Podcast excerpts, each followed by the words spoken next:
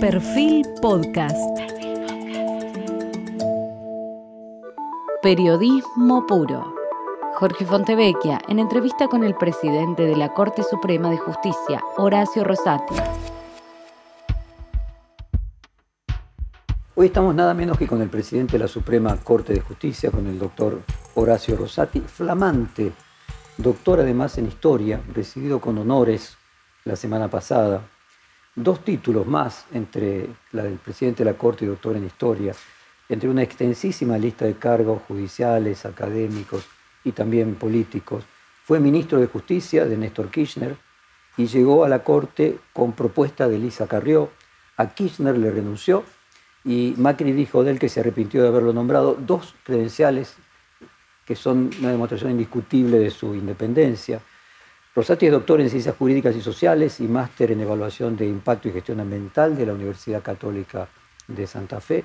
Tiene más de 30 libros publicados. Aquí en el reportaje vamos a mostrar apenas un puñado.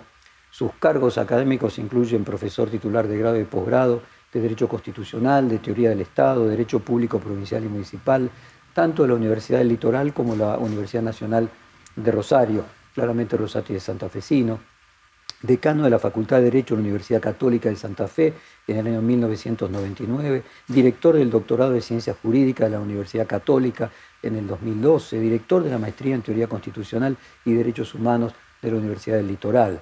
Pero también fue intendente de su ciudad, la capital de la provincia de Santa Fe, entre 1995 y 1999 y convencional constituyente de la reforma de la Constitución Nacional del año 1994 procurador del Tesoro en el año 2003 y 2004, ministro de Justicia y Derechos Humanos en 2004 y 2005, que cité cuando le renunció a Néstor Kirchner, y las crónicas afirman que llegó a su puesto por sugerencia en su momento de Cristina Kirchner y su salida motivó un discurso importante, un disgusto importante, perdón, con Alberto Fernández que perduraría y alguna pregunta que veremos si él puede contestar habrá en el cuestionario sobre ese tema. Rosati además fue presidente de la Asociación Argentina de Derecho Constitucional, entre 2013 y 2017, miembro de las Academias Nacionales de Ciencias Políticas y Morales y de Derecho y Ciencias Sociales de Buenos Aires y Derecho y Ciencias Sociales de Córdoba, miembro correspondiente de la Asociación Mexicana de Derecho, primer Premio Nacional de Derecho y Ciencias Políticas otorgado por la Secretaría de Cultura de la Nación por su obra Tratado de Derecho Municipal, premio a la mejor obra jurídica en el año 2010, otorgado por la Academia Nacional de Derecho y Ciencias Sociales, por su obra Tratado de Derecho Constitucional y Premio Conex de Platino de Derecho Constitucional del año 2006. Y podría seguir, eh, para no aburrir a la, a la audiencia, hay pocas personas que tengan las credenciales y la trayectoria del doctor Horacio Rosati. Y quería comenzar preguntándole, en, la, en su página web, horaciorosati.com, usted coloca la clásica, la clásica obra de la justicia la diosa Temis portando en una en un brazo la balanza y en otro la espada. Y la pregunta es, ¿cuánto tiene de espada y cuánto de balanza la acción de presidente de la Suprema Corte? Buena parte de ambas. Primero porque es una cabeza de poder la Corte y el poder, digamos, está simbolizado de alguna forma este, con la espada, ¿no es cierto? Eh, el Poder Judicial es un poder, no, es un contrapoder. Esto yo creo que es importante retenerlo. Eh, nosotros no tenemos un mandato oculto de la sociedad que hace que podamos ejercer una legitimación para oponernos a aquellos que no nos gusta. ¿eh? Nosotros tenemos sí el poder de declarar la inconstitucionalidad de leyes, de lo que hacen los otros poderes, leyes o reglamentos. Y en ese punto nos tenemos que manejar con con equilibrio, con prudencia. Es, difícil, es difícil. Muchas veces uno firma una sentencia con convicción, con convicción personal, pero diciendo, ¿habré hecho justicia al firmar esto? Yo estoy convencido de lo que firmé. Pero como en la corte nosotros no vemos el caso, no vemos las personas, los testigos, la prueba, sino que lo que vemos es un expediente, somos tribunal de tribunales, eh, no, somos un tribunal de, un caso, de casos, ¿no? Muchas veces uno se pregunta si, si habrá actuado, si habrá hecho justicia, Uno, uno tiene la conciencia tranquila de haber actuado bien conforme a sus criterios. Si realmente le dio la razón a quien tenía que darle la razón, eh, muchas veces uno queda con esa duda. Eh, ¿Mortifica eso? ¿Permite dormir bien? ¿Genera angustias más allá del fallo? ¿Cómo se hace? No, a mí no me genera angustia. A mí no me yo disfruto mucho este cargo. Hay gente que, usted sabe que hay gente que padece los cargos públicos y sobre todo los cargos públicos de mucha, de mucha relevancia. Eh, yo lo disfruto, yo, yo voy contento a trabajar todos los días. Para un profesor de Derecho Constitucional, haber sido convencional constituyente, es decir, poder haber contribuido a reformar la constitución de un país y ser ministro, presidente de la Corte, y bueno, es la sublimación de, sus deseos realmente, es, lo máximo a lo, que uno, a lo que uno puede aspirar. ¿Y cuánto debe tener de político y cuánto, podríamos decir, de jurista debe tener un presidente de la Corte? Nunca hay que olvidar que eh, el nuestro es un tribunal de justicia, ¿no? es un tribunal de justicia, pero es un tribunal de justicia distinto a los otros porque es la cabeza de un poder del Estado, porque eh, el juez de la Corte y el presidente de la Corte tiene, tiene otras responsabilidades como, como cabeza de poder, porque uno tiene que medir bien cuando habla, con quién habla. Yo doy muy pocos reportajes, por ejemplo, muy pocos. Eh, porque creo que tengo que hablar cuando tengo algo para decir, y si no, no hay que hablar. Aquello de que el juez habla solamente por sus sentencias fue una verdad indiscutible hasta los años 70, 80. Hoy se debate mucho eso. Yo no creo en las cortes mediáticas, no. Yo creo que nuestro fuerte son las sentencias. Cada tanto hay que decir algunas cosas, hay que hablar, hay que esclarecer, hay que decir qué vemos mal de nuestro propio poder eh, las sentencias tienen que tratar de, explicarse por sí mismas, con un lenguaje claro, ¿no es cierto? Hay que tratar de, que la gente entienda la sentencia, ¿no? hay que salir a explicar la sentencia. Sí hay que salir a explicar muchas veces el contexto, la situación en la que uno trabaja. Eso sí que me parece importante. En un discurso a los graduados de Derecho de la Universidad Austral, usted les dijo, deben separar lo contingente de lo permanente. Ustedes han estudiado contenidos, leyes y decretos que después de una cierta cantidad de años pueden estar derogados. Eso forma parte de lo contingente, pero también han aprendido principios y valores que forman parte de lo permanente y son las herramientas que les permitirán posicionarse frente a nuevas normas, resoluciones y también desafíos. ¿Cómo definiría usted jurídicamente lo permanente de la profesión de presidente de la Corte? Hay un amigo que lo define muy fácil, dice, lo contingente, las leyes se consiguen en Internet, lo que no se consigue en Internet son los principios, ¿no? Es decir, las leyes se derogan, se modifican, los decretos también, las resoluciones también. Un estudiante de abogacía mm, tarda cinco años en recibirse si hace una buena carrera. En esos cinco años las normas que estudió en el primero pueden haber sido derogadas, varias veces incluso. Pero hay algo que es más profundo, que son los principios. Los principios, los valores, ¿qué es lo que permite, qué es lo que permite interpretar después cualquier contenido, cualquier ley? Es una especie de conformación de un sentido común jurídico que uno lo va adquiriendo con el tiempo, ¿no es cierto? Si tiene buenos profesores ayuda mucho, si lee libros clásicos ayuda mucho, por lo menos lo que me pasa a mí. Y yo creo que en el derecho no es, no es muy diferente de la vida. En la vida uno aprende ya de viejo, ¿no? Que las cosas importantes son dos, son tres. Cuando es joven cree, que son 435 las cosas importantes. ¿sí? Entonces, ¿qué es lo que queda? Y bueno, lo que queda es, lo relevante, es lo importante, ¿no es cierto?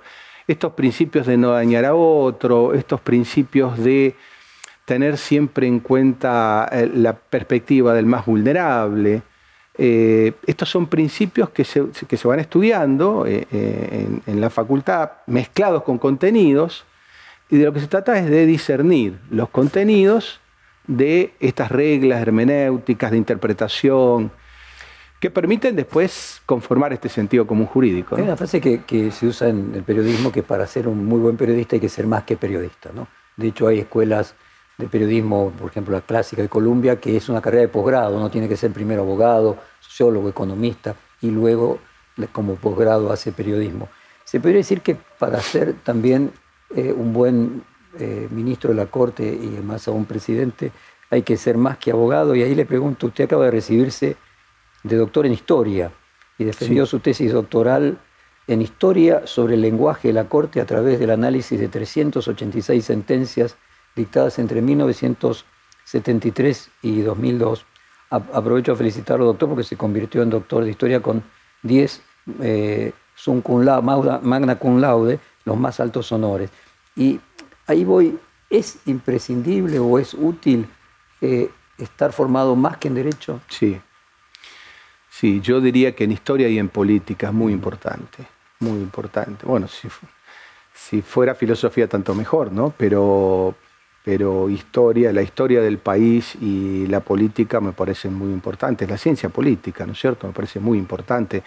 Yo siempre rescato eh, la formación previa del juez. O sea, volver a la universidad a los 65 años siendo presidente de la Corte y presentar una tesis debe ser un hecho absolutamente inusual. Sí, bueno, yo sé que se ve así desde afuera. Para mí es algo normal porque para mí la vida académica, yo pensaba hacer tres doctorados, no, no pierdo las esperanzas, digamos. El de Derecho, el de Historia y el de Filosofía. La vida me ha llevado por distintos caminos y me ha, imposibilitado. O sea, le falta el de filosofía. Me falta el de filosofía, filosofía política, va a ser seguro. Eh, tengo el tema y todo, pero, pero mm, lo que digo es, rescato mucho la formación previa, no jurídica, de un juez. Y cuando yo tuve que defender el pliego en el Senado, recuerdo la locución del ex senador Rosas de Chaco, que elogió la formación política de un, de un, candidato a juez de la Corte, de haber, haber estado en la función pública política con, importantes responsabilidades. Y rescató la figura de Juan Carlos Maqueda, este, que, tenía una, larga trayectoria, importante trayectoria política. Yo veo lo importante que es esto cuando uno ve actuar a los jueces al interior del tribunal. ¿no? Es decir, me parece que son son personas que tienen, que tienen algo más, que tienen un plus, que tienen una, una vivencia que les permite trabajar, como diría un amigo, con, con las ventanas abiertas, ¿no? porque es muy común trabajar con la ventana cerrada en los tribunales y hay que abrirla para la realidad. En, ese, en esas ventanas cerradas o microcosmos, la pregunta es si el lenguaje de los fallos aleja a la gente de la comprensión de la lógica jurídica y creo que usted se refiere al riesgo del bilingüismo jurídico. ¿Cómo, cómo lo puede explicar a la audiencia? El, derecho no es solo una ciencia, el derecho es también, porque si fuera una cuestión de, ciencia, bueno, cada ciencia tiene su lenguaje, tiene sus particularidades. Uno habla con alguien y dicen, este hombre es arquitecto, esta mujer es, es bailarina, etc. Bueno, muy bien. El derecho no es solo una ciencia, es un instrumento al servicio de la convivencia pacífica. Entonces, toda la comunidad tiene que entenderlo. Todos tenemos que entender lo que dice una ley y todos tenemos que entender lo que dice una sentencia, porque la ley y la sentencia es lo que nos define lo que está permitido y lo que está prohibido. Y eso rige para todos. Entonces es, mucho más que una ciencia del derecho. De ahí la relevancia de no caer en este bilingüismo, que en realidad el fenómeno se llamaría diglosia, es decir, que hay un, hay un idioma que algunos entienden y otros no entienden. y muchas veces ese oscurantismo está hecho a propósito como una demostración de poder, ¿no? que los demás no entiendan. Para que sea un saber que circule entre pocos. Esto lo podíamos entender en otra época, porque era, porque era lo normal, porque era lo natural. Este, pero ahora ya no, ahora no, ahora, ahora todos tenemos que entender qué está permitido y qué está prohibido en una sociedad donde las reglas sobre lo permitido y lo prohibido han cambiado eh, muy rápidamente. Eh, en un texto con homenaje a otro miembro de la Corte, al fallecido doctor Fait, eh, cuyo título es El Poder Judicial y la Política, usted escribió, en los últimos tiempos nuevos factores, la desacralización de la figura del juez y la creciente intervención de los medios de comunicación en los procesos judiciales, para citar dos de los más relevantes, se han agregado a otros de más antigua data, como la modificación del paradigma de sociedad y de Estado, la crisis de representatividad de los órganos selectivos, tensando aún más la relación. ¿Cómo definiría hoy usted entonces el vínculo hoy, siglo XXI entre la justicia y la política? Bueno, el juez, a diferencia del político, se maneja en un margen de acción eh, limitado, digamos, 10 grados, 15 grados. El político tiene 180 grados. El político tiene como techo la constitución, todos tenemos como techo la constitución, pero el político tiene la constitución y después se maneja conforme a su percepción, su ideología, su formación, la plataforma de su partido político. Es muy amplio el espectro. El juez no. El juez tiene la constitución y después tiene las leyes. Dentro de las leyes hay un margen muy acotado para interpretar. Uno puede ir un poquito para un costado, un poquito para el otro. Uno estaría tentado a decir, el político es el pintor de brocha gorda eh, y el juez es, digamos, el fileteador, ¿no es cierto? Es el que se maneja en un rango mucho más estrecho mucho más limitado. Perdón que lo interrumpa. Quiero citar una parte de, su libro Derechos Humanos en la Jurisprudencia de la Corte Suprema de Justicia. Y usted allí dice, política y derecha son ciencias sociales, pero la lógica logística del juez parece más, más ligada a lograr certeza o exactitud típica de las ciencias naturales y la lógica del político se acerca más a la falta de exactitud o certeza típica también de las ciencias sociales la lógica del juez es ver el conflicto como una patología. En tanto, desde la política se percibe el conflicto como una condición normal de convivencia, como una muestra de salud. El político se parece al navegante, eh, esta era la figura que utilizaban los griegos del timonel. El juez es el médico que convoca, es convocado para solucionar una patología y debe aplicar el remedio para curar la enfermedad. Ahora usted, doctor Rosati, fue médico, y al mismo tiempo fue navegante. Bueno, uno se da cuenta ahí las diferencias. Uno se da cuenta que en la política el conflicto es una muestra casi de salud de una sociedad. El disenso. Cuando en el Congreso de la Nación se vota una ley,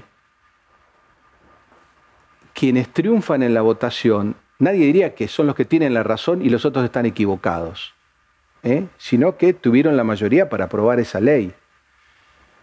En cambio, en el derecho, cuando el juez dice, esta es la parte que ganó y esta es la parte que perdió, está diciendo, aquí hay una razón y aquí hay una sin razón. El político, nadie diría que eh, la minoría que, votó y perdió por un voto estaba equivocada y los otros tienen la razón, ¿no es cierto? Por eso las leyes del Congreso, nosotros le decimos leyes, pero no son leyes como las de la física, como, como la ley de gravedad. Podríamos derogar la ley de gravedad en el Congreso y seguiría rigiendo, ¿no es cierto? Es, es, es, una ciencia social, es distinta. Ahora, el juez se maneja más, alguien tiene la razón, alguien no la tiene, alguien violentó el derecho, alguien cumplió. Por eso hablamos mucho de orden, orden jurídico, orden jurídico, orden jurídico. El orden para nosotros es fundamental. Recobrar el orden, ahí está el médico, recobra el orden, acá hay una enfermedad, volvamos a la salud. El político lidia permanentemente con el conflicto, no, no, no, no, preocupa que haya conflictos, lo ve como algo natural y sabe que tiene que dirimir y no es porque uno tenga razón, uno tiene mayoría y otro tiene minoría. Bueno, yo en mi tránsito por la política eso lo creo que lo, se entiende bastante fácil cuando uno está en ese mundo. Tiene que andar, es, como que viene un caballo al galope y uno lo tiran arriba del caballo y tiene que empezar a, a galopar, ¿no es cierto?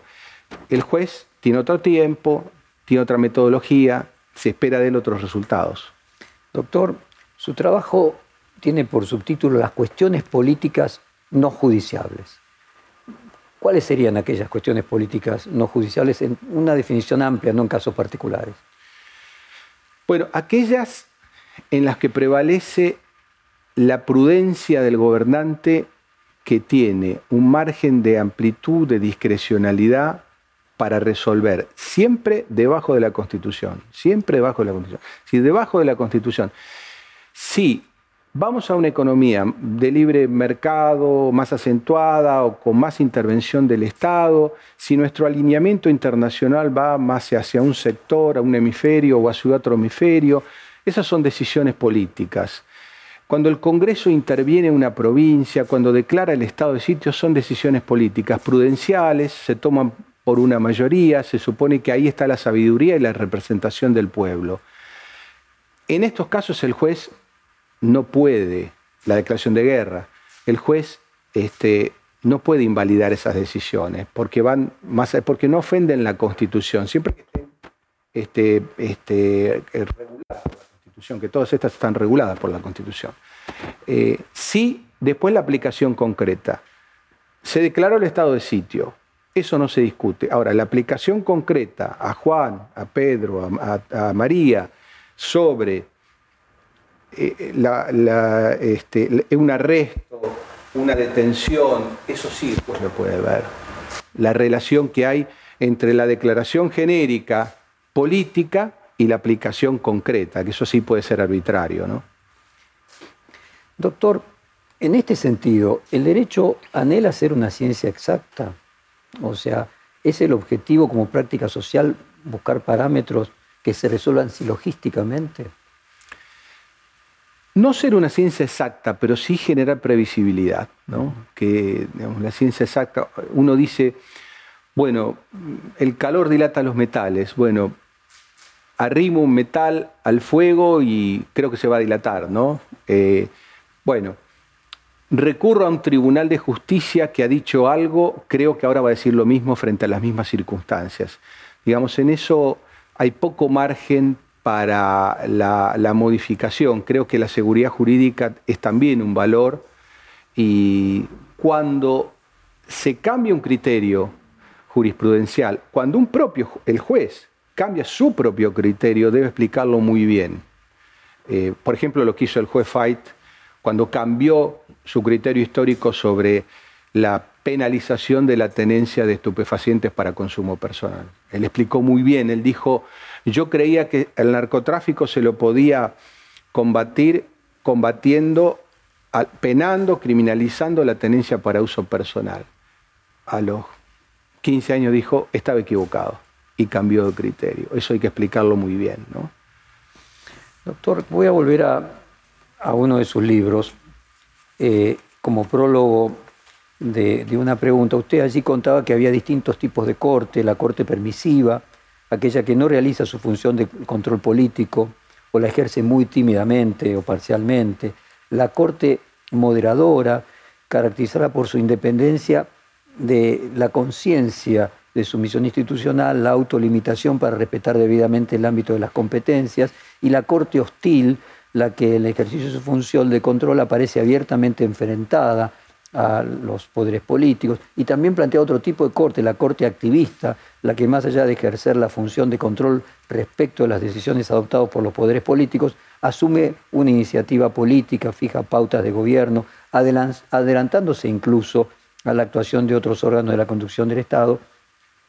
Y me gustaría, en el contexto actual de que hemos tenido elecciones y hay un empate en, las dos cámaras del Parlamento, de preguntarle si, dependiendo cuál es la situación política del país y dependiendo cuál es el equilibrio que hay entre oficialismo y oposición, alguno de estos modelos es mejor que el otro, siempre el mismo modelo es el que a usted le parece ideal. A mí me parece eh, siempre, que siempre hay que seguir el mismo modelo. Eh, independencia del Poder Judicial y respeto irrestricto a la Constitución. Em, creo que si uno no se sale de ese camino, em, va a actuar siempre, con, por lo menos bien con, su conciencia, ¿no es cierto? No creo que la Corte deba cumplir por definición un rol moderador de los poderes políticos, de ninguna manera, de ninguna manera. No creo que la Corte, a veces uno emite un voto o, contribuye a un fallo que es fuertemente disruptivo, puede ocurrir, puede ocurrir, pero siempre en respeto de la Constitución, ¿no es cierto? Eh, yo, creo que esa es, esa es la única fórmula, esa es la única fórmula, intentar mediar, intentar intermediar, hacer equilibrio. Eh, cuando uno busca hacer equilibrio por el equilibrio mismo, eh, termina alejándose del rol que es hacer regir la Constitución, que no, es ni más ni menos. La Constitución tiene dos partes, una parte dogmática y una orgánica. La dogmática tiene que ver con el respeto de los derechos y la orgánica tiene que ver con el equilibrio del poder. Entonces, si uno enfoca todos los temas bajo el prisma de la Constitución, eh, yo creo que no, no, se va a equivocar, ¿no es cierto? Doctor, en una pregunta anterior usted mencionó a los medios como un factor cuando ah, hablaba de cómo fue cambiando a lo largo del tiempo eh, la relación de la justicia con la sociedad. Y el periodismo nació en su momento, se decía, además de cuarto poder, perro guardián, pero fundamentalmente como un auxiliar de la justicia. Y me pregunto si hoy con los nuevos medios de comunicación, las redes sociales, seguimos siendo un buen auxiliar de la justicia o en determinado momento entorpecemos el funcionamiento de la justicia. Muy difícil la respuesta a esa pregunta porque tendría que hacer un breve, rodeo. El otro día escuchaba a Natalio Botana y él decía que ahora con las redes sociales se entiende la crisis de legitimidad de todos los poderes del Estado, porque en realidad cada persona se representa a sí misma, emite opiniones todo el tiempo sobre todos los temas que quiere, y entonces la intermediación de otros, de un legislador, de un gobernador, de un presidente, de un juez, eh, es algo que resulta lento, este, a veces muy alejado. Entonces, hay una perspectiva donde por lo menos hay tiempos distintos, inexorablemente distintos. Eso repercute mucho en, en la relación periodismo-justicia. Cuando un caso se torna resonante, lo que se llama el juicio mediático, ¿no es cierto? Los procesos mediáticos son muy atractivos, son como una novela cuyo episodio siguiente es cada vez más interesante. Eh, hay periodistas que, que, lo llevan muy bien a esto, es decir, un hecho resonante, van cambiando los sospechosos semana a semana, día a día, siempre tiene que haber un culpable. Eh, frente a eso, que para el televidente, por ejemplo, para el oyente es, es muy atractivo, uno tiene un proceso, el respeto de garantías, artimañas procesales de las partes que dilatan, eh, pruebas y contrapruebas, algo muy poco atractivo que es el proceso judicial, que lleva un tiempo mayor. Entonces, estos procesos mediáticos confrontados con los procesos judiciales hay un ganador para la audiencia, que es el del proceso mediático, a tal punto que cuando desde, ese juicio mediático se establece quién es el principal sospechoso y o eventualmente el culpable, al juez después no le va a resultar fácil decir que, no es así, que no es así, que en realidad este, el sospechoso no era tal, el culpable no era tal y era otro, porque ya se consolida una imagen de que ese debe ser el culpable. Bueno, el periodismo cumple su rol, entonces uno no puede quejarse de lo que hace el periodismo, de ninguna manera. Y lo único que tiene que tratar es de que los procesos sean más rápidos, que sean más claros, que sean más transparentes, igualar todo aquello que genera, digamos, una cierta empatía del televidente con el proceso mediático este, respetando las garantías constitucionales. Eh, es una tarea. Ahora, ¿cuántos casos se han resuelto sobre la base de, denuncias? Nosotros tuvimos un caso de la masacre de, Barracas, donde a partir de la tarea periodística revisamos una sentencia y, dimos vuelta al veredicto.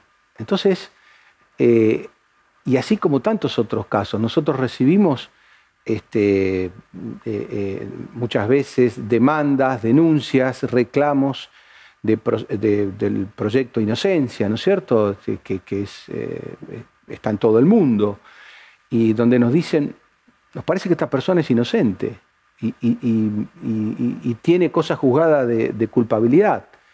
Nosotros a veces hemos revisado esos casos eh, y después está la alerta que el periodismo, ayer dimos unos eh, premios a DEPA al periodismo judicial, se trataba de dos casos de denuncias donde se marcaba la inacción de la justicia o la falta de cobertura de, cargos en, la justicia. Son todos insumos que a nosotros nos interesa muchísimo y, el periodismo me parece, yo siempre lo veo como un tábano, ¿no es cierto?, que, que está aguijoneando y que nos está diciendo atención con esto, atención con esto. Y si el periodista está equivocado, uno tiene las herramientas para decir, no, es de esta forma, no es de esta otra, como vos la decís. Doctor, y en la búsqueda de hacer autocrítica también del periodismo, como luego le voy a pedir de, la justicia, se dice que hay periodistas que son operadores judiciales. Eh, se, enfrentó a lo largo de su carrera eh, con estas circunstancias? Yo tengo una relación un tanto entre distante y respetuosa con el periodismo, ¿no es cierto? En general nunca, nunca opino sobre lo que opina un periodista, no, lo he hecho nunca, he tenido cargos de mucha, mucha exposición, intendente, por ejemplo, de mucha exposición pública. Y, jefe de gobierno también de también, la provincia. También, entonces, en, esos, eh, en esas situaciones trato de, de mantener al margen, digamos, no... no Mm, estoy como bastante ajeno, digamos, a ese Voy a hacer una pregunta eh, impertinente. Eh, cuando usted asumió como, no, no cuando asumió, cuando fue inclusive candidato a presidente de la Corte, un artículo publicado en letra P eh, dice, sus detractores lo señalan como el candidato de Clarín y La Nación, dos de las empresas de comunicación que tienen acciones en la Corte y se distanciaron de lo del CETI, el aliado histórico de Infobae. Eh, a Rosati, que aterrizó en la Corte después de haber actuado durante toda su vida en el peronismo, le atribuyen desde el cristinismo contactos con Jorge Rendo, el embajador de Héctor Mañeto ante la política de los tribunales. Y la pregunta es para que usted nos diga cuánto hay de fábula en estas interpretaciones. Todo, todo hay de fábula, todo. No, eh, Mire, uno sabe que línea editorial tiene un periódico en general, un medio en general, y sabe que algún fallo va a agradar y algún otro fallo va a desagradar a, esos medios. Y lo importante para mí, en términos humanos, es no creer que uno es el mejor juez del mundo porque lo elogian con un fallo, ni el peor juez del mundo porque lo critican por un fallo. Uno ya se da cuenta, eh, digamos, qué repercusión va a tener una decisión. Lo único que nos garantiza la conciencia tranquila siempre es mirar la Constitución. Y lo otro, ya, uno ya sabe este, por dónde va a venir la crítica, por dónde va a venir el elogio. No hay que creerse el elogio. La crítica, bueno, hay, que estar atentos, ¿no es cierto? Este, porque puede ser muy fundada. El elogio, bueno, uno sabe, uno sabe, que, uno sabe cuándo, cuándo tiene que ver con los intereses de un medio de comunicación y cuando. Yo no tengo, le completo la respuesta con esto, yo no tengo comunicación directa con, con eh, permanente, con dueños de medios, eso, eso no es cierto, para nada. Doctor, y así como usted dice, yo tengo un contacto muy distante con los medios y con la comunicación en general. ¿Cuál es su opinión de cuál debería ser la medida justa de contacto con las autoridades políticas, con el presidente del país, eh, con los presidentes de las dos cámaras del Congreso? Yo creo en el, en el diálogo interpoderes, ¿eh? creo en el diálogo interpoderes. No me asusta, no, no me asusta, la casa de brujas se reunió, lo vio, eso no, no comparto mucho ese criterio. Siempre que sea un diálogo institucional, ¿no es cierto? Siempre que sea un diálogo institucional, yo no tengo problema. Me parece que, me parece que es sano, son tres poderes distintos, pero los tres del mismo Estado, y nosotros nos debemos a este, la comunidad, ¿no es cierto? Entonces eso no lo veo mal. Este, lógicamente el juez siempre está en guardia para, porque no le pregunten por un caso, ¿no?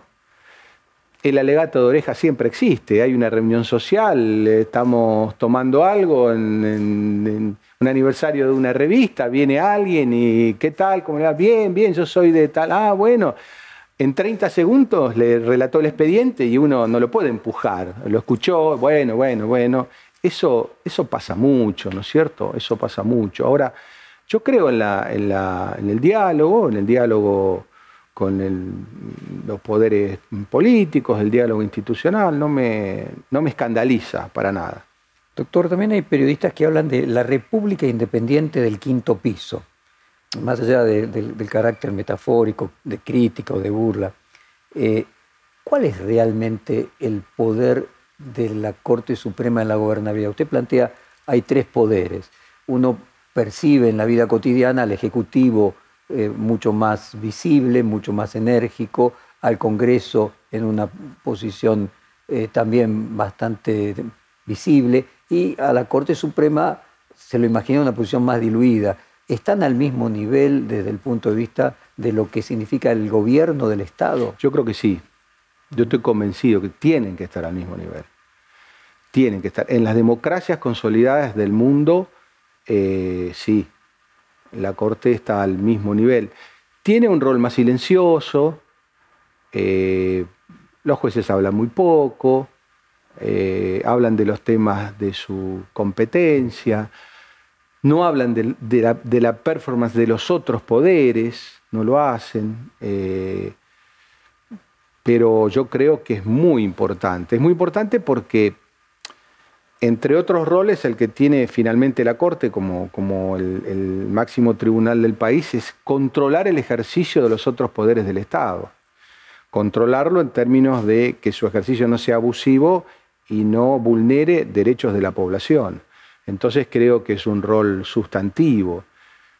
La sociedad argentina tiene, yo veo desde hace mucho esto, muchísimo, yo lo vengo estudiando desde hace mucho, tiene un, una percepción, un, tanto, un sentimiento dual con respecto a la justicia.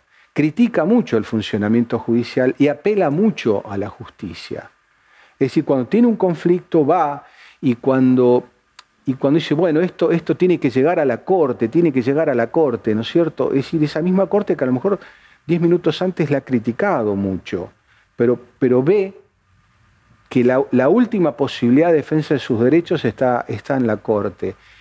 Esta es una relación que yo creo que tiene una explicación, o muchas explicaciones, pero hay una que es muy profunda, que es que la sociedad argentina ya hace muchos años que no puede dirimir sus conflictos sin judicializarlos.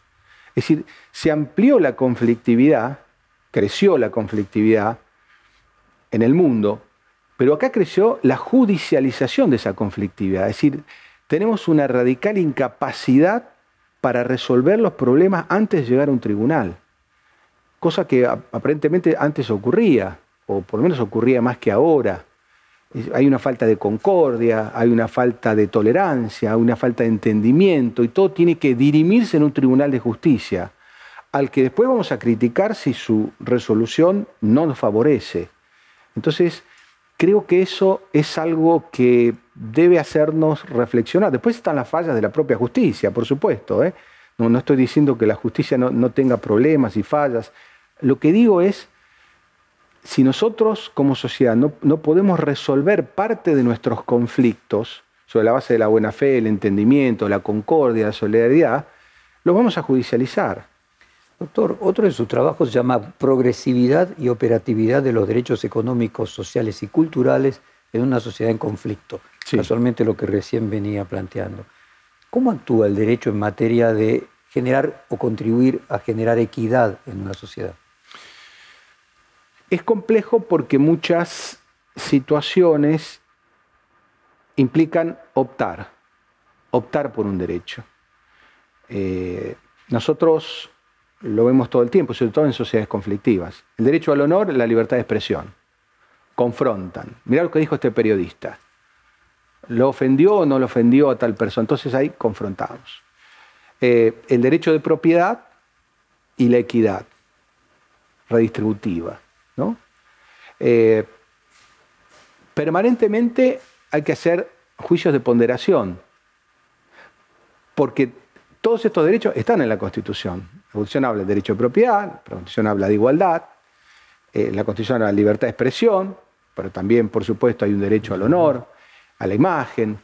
Entonces, no es sencillo, no es sencillo. Hay que tener una mirada ahí decimos la progresividad, que, tenga en cuenta, conforme a lo que dice la propia Constitución, la propia Constitución, este, una mirada progresiva, progresista. ¿Por qué digo esto? Porque por ahí me han dicho, ah, el juez Rosati es un juez anticapitalista, ¿no? Macri. Claro. Un expresidente que además, yo creo que sin quererlo, ¿no? Pero me dijo para mí el elogio más grande que yo he tenido en los últimos cinco años y medio. Porque dijo, yo lo propuse y después me votó en contra. Y la verdad que al mes un fallo de tarifas, sí, voté en contra de lo que pensaba el gobierno. Para mí fue un enorme elogio, porque quería decir de que, bueno, era un juez independiente. Yo no sé si su intención fue elogiar, pero bueno, yo realmente se lo agradezco. Lo que digo, anticapital, no, el derecho de propiedad está en la Constitución y lo respetamos. Lo que pasa es que la Constitución, en, el inciso 19 del artículo 75, dice, habla de justicia social. Esa palabra no, no, no, no es que la digo yo, está en la Constitución. La redistribución está en la Constitución, ¿no es cierto?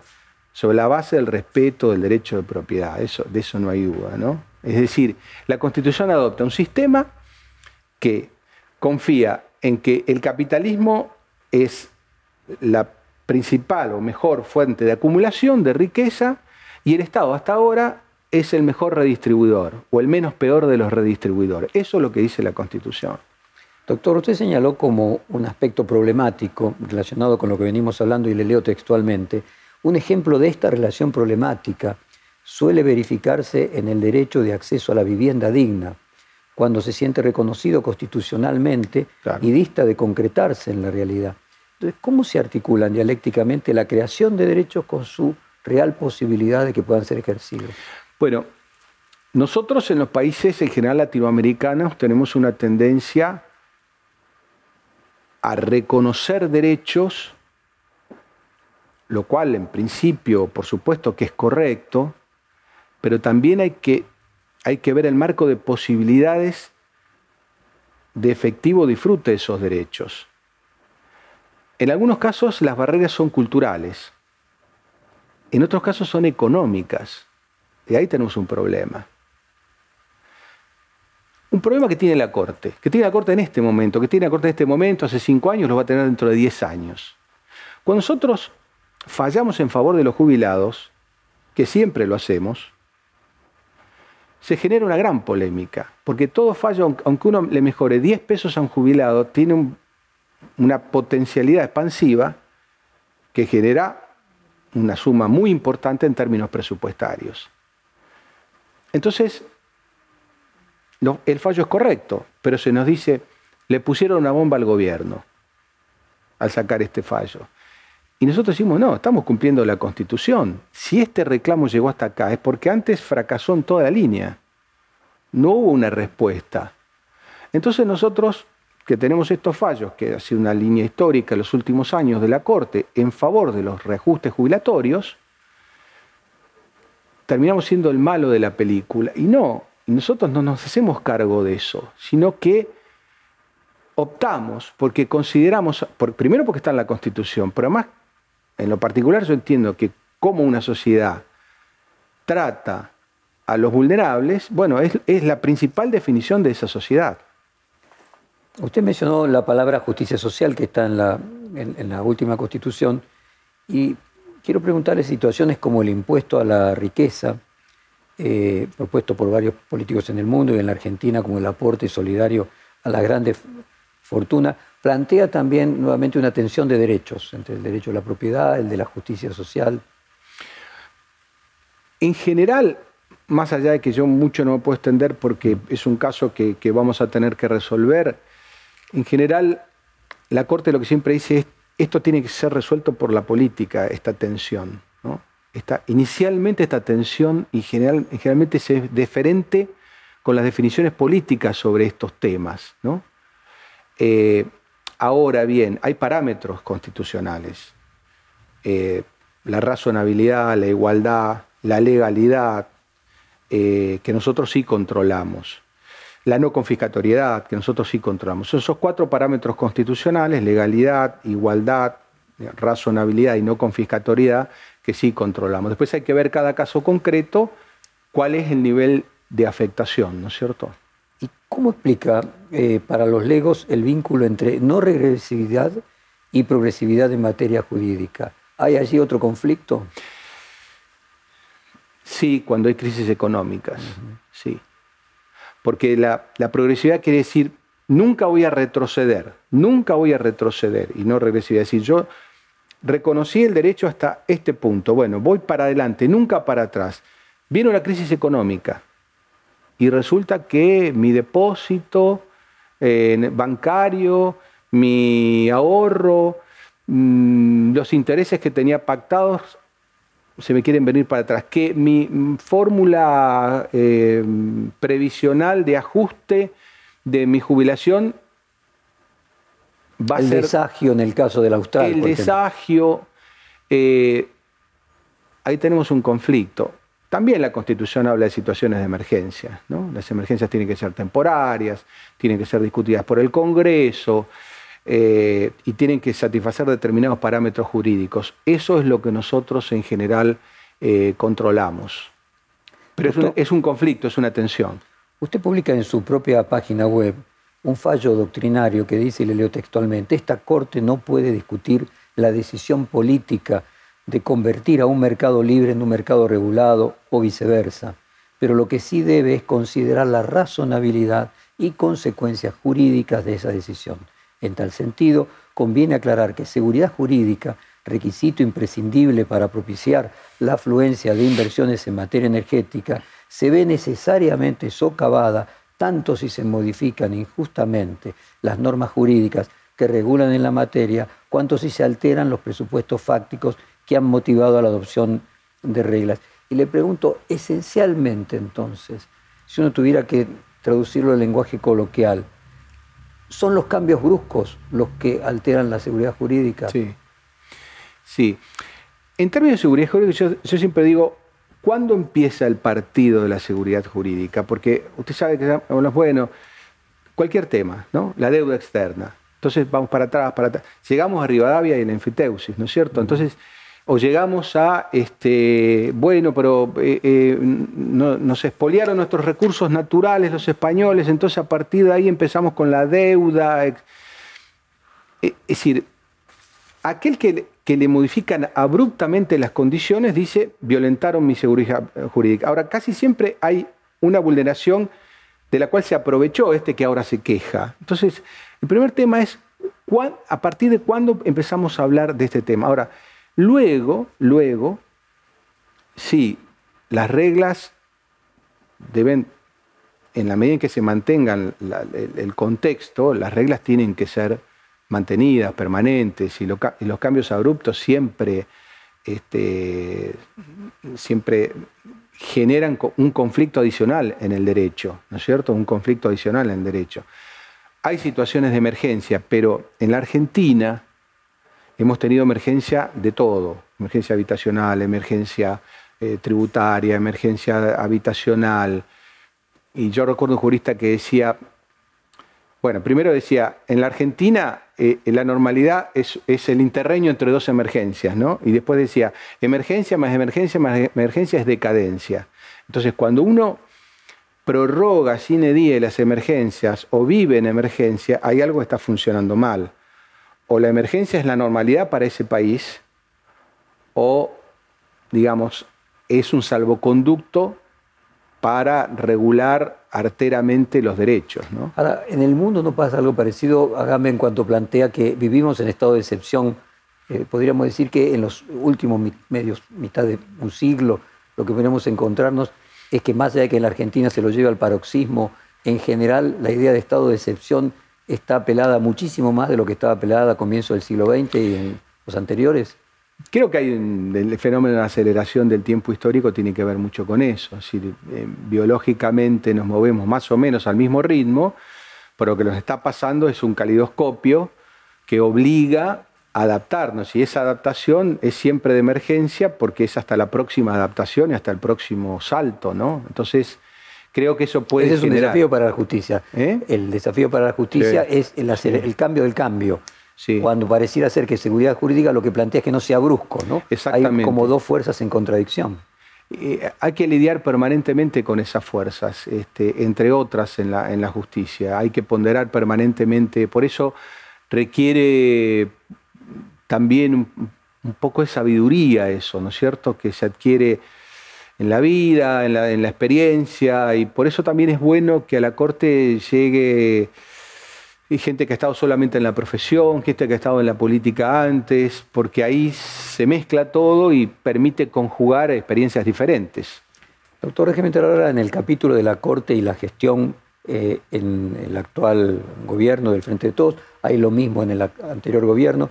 Y quiero comenzar preguntándole, usted señala en otro trabajo que existen dos criterios posibles para evaluar el trabajo de la Corte. A, el volumen cuantitativo de las causas que resuelve. B, la participación de sus jueces en la definición de las decisiones.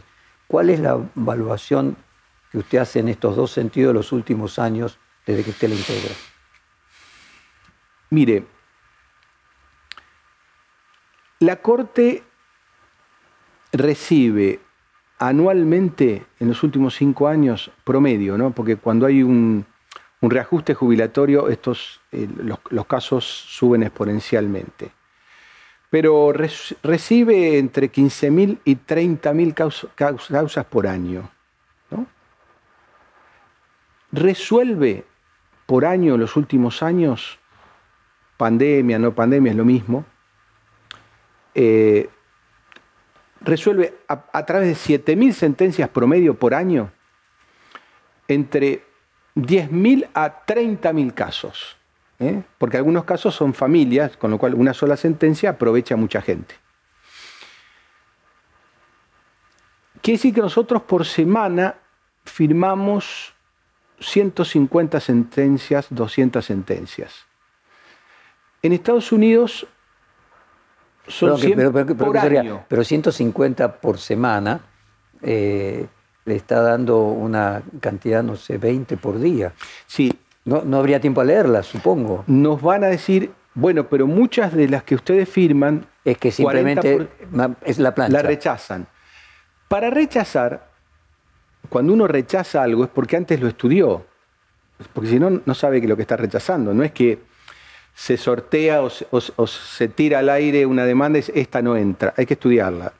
La diferencia es que cuando dice no, la voy a, no voy expedirme, no hace el voto posterior. Eso está en el orden del 50%, depende de los años, ¿no? A veces un poco más, a veces un poco menos. Eh,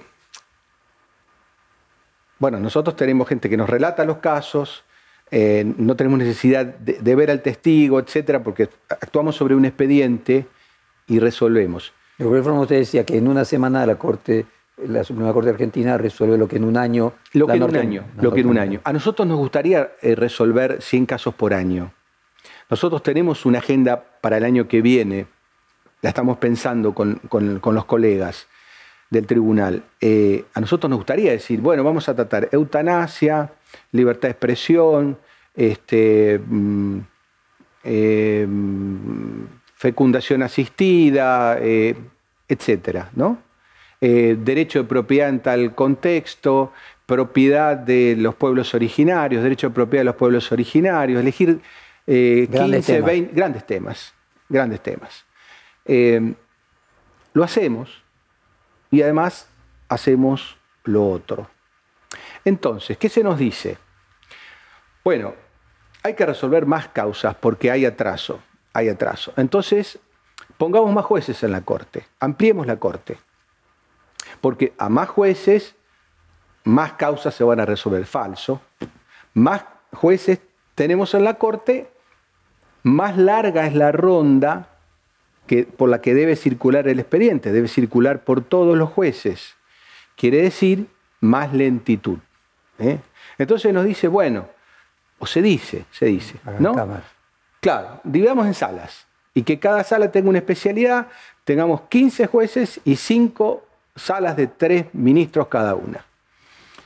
Bueno, Primero está la constitucionalidad, un debate al margen, si es constitucional o no. Supongamos que sea constitucional.